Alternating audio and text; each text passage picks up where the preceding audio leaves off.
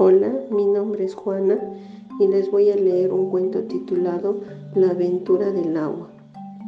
Un día que el agua se encontraba en el soberbio mar, sintió el capricho o deseo de subir al cielo. Entonces se dirigió al fuego y le dijo, ¿podrías ayudarme a subir más alto? El fuego aceptó y con su calor lo volvió más ligera que el aire, transformándola en un sutil vapor.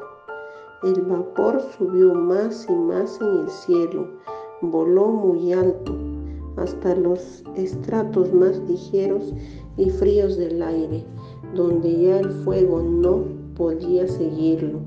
Entonces las partículas de vapor aterridas de frío, se vieron obligadas a juntarse, se volvieron más pesadas que el aire y cayeron en forma de lluvia.